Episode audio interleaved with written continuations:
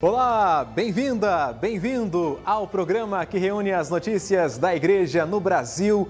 Muito obrigado pela sua companhia. Desejo para você e para a sua família uma abençoada semana, essa que é a quarta semana do tempo pascal.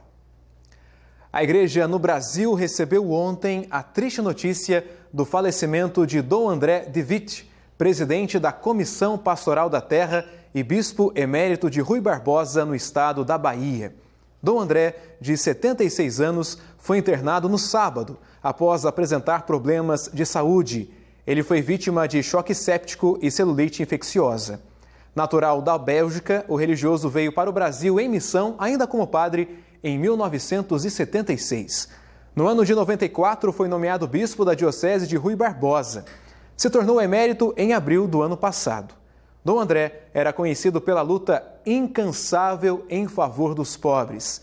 Ele será sepultado na cripta da Catedral de Santo Antônio, em Rui Barbosa. Agradecemos a Deus por este homem que serviu à igreja, principalmente na pessoa do pobre.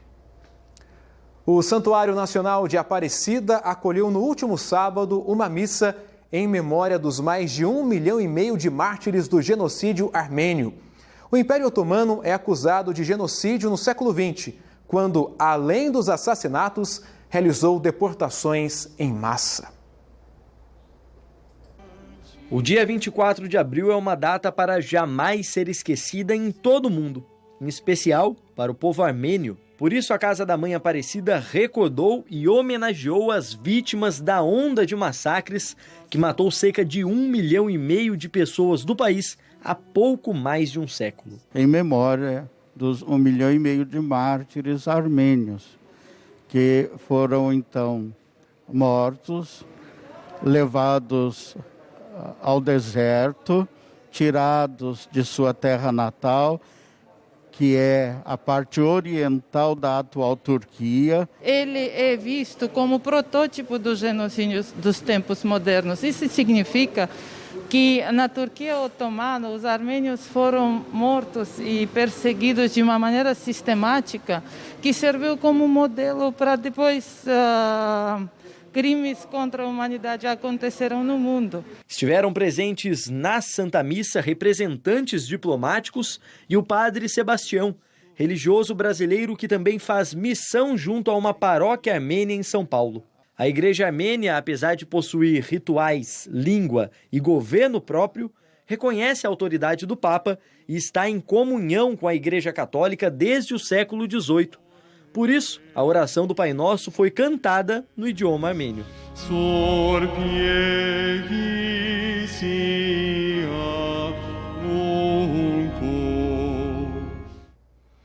Vamos para o nosso dedinho de prosa de hoje, para a entrevista desta segunda-feira. Olha, um levantamento da Pastoral Carcerária revela que a situação nos cárceres do Brasil está muito pior após um ano de pandemia. Para falar sobre esse importante assunto, nossa convidada é a irmã Petra Silva, ela que é coordenadora nacional da Pastoral Carcerária e conversa com a gente pela internet. Irmã Petra, que alegria, muito obrigado pela presença da senhora aqui no nosso programa. Queria que, por favor, a senhora explicasse como foi feito esse levantamento e os dados que ele revela. Bom dia, bom dia, José. Bom dia que nos escutam. É um prazer sempre poder falar com vocês e sendo essa voz das pessoas encarceradas. Uh, nós fizemos uma pesquisa ano passado onde recebemos mil respostas dentro de uma semana sobre a situação no cárcere. Agora, em março, fizemos Hum, de novo essa pesquisa com praticamente as mesmas perguntas. Recebemos 336 respostas, ou seja, bem menos. Mas por quê? Porque a maioria avisou nós que não tem informações, que não tem informações sobre o que está acontecendo no cárcere. E mais uma vez confirmou que a incomunicabilidade no cárcere está piorando, aumentando bastante. Uh, as visitas continuam proibidas das familiares, do, das agentes da pastoral carcerária também, mais do que um ano, que não podemos fazer a nossa missão de eu estive preso e você me visitaste. Uma grande maioria, uh, 60%, 60 falaram que não tem como levar material de higiene que não tem como levar comida para as pessoas presas. Nós temos bastante denúncias de, de fome, de falta de água, de falta de máscara, também para servidores uh, penitenciários que andam sem máscara, se expor também desse perigo. Nós temos bastante, aumentou bastante as denúncias e as, as, a pesquisa mostrou que o coronavírus está presente lá dentro, as mortes estão acontecendo, mas por causa dessa incomunicabilidade, uh, as, as, informações são uma subnotificação e não, não temos a real um, um, informação como é a real situação no cárcere. Uh, sem dúvida, aumentou bastante. Isso a gente vê uh, instru instrumentalização do, do vírus como mecanismo de tortura. Sim. A incomunicabilidade aumentou, a fome aumentou, a falta de atendimento à saúde aumentou. Isso a gente vê nessas respostas uh, que os agentes da pastoral carcerária e familiares trouxeram a responder à pesquisa. Ô, irmã, até a gente sabe da importância do trabalho da pastoral carcerária, inclusive a gente sabe desse trabalho, dessa missão que é sempre devolver a dignidade e mostrar que cada ser humano tem a sua dignidade. Mas neste tempo da pandemia, a pastoral não está presente nos presídios por causa realmente do vírus. Então, como tem sido esse trabalho durante esse tempo que já passou mais de um ano? Como a pastoral tem ajudado aí a devolver essa dignidade a tantos homens e mulheres que estão em situação aí nos presídios? É, José, a gente tem que ressaltar que nós não estamos presentes porque o Estado nos proíbe de entrar. Tem um outro presídio que tem uma extensão, que o diretor tem um outro censo. Mas a pastoral carcerária não parou de trabalhar.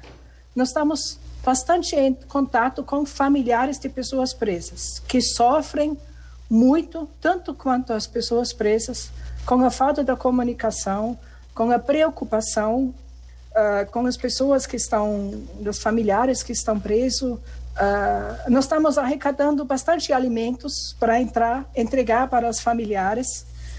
E se a gente vê, eu tenho aqui um depo depoimento, por exemplo, de uma mulher, de uma mãe lá de Alagoas, que faz seis meses que não tem contato com o filho, que não sabia de nada. É desumano e demais. De, e de repente ela ficou sabendo que ele está com câncer no Meu estado Deus. final e ela conseguiu, com a ajuda da pastoral carcerária, uma vaga num hospital.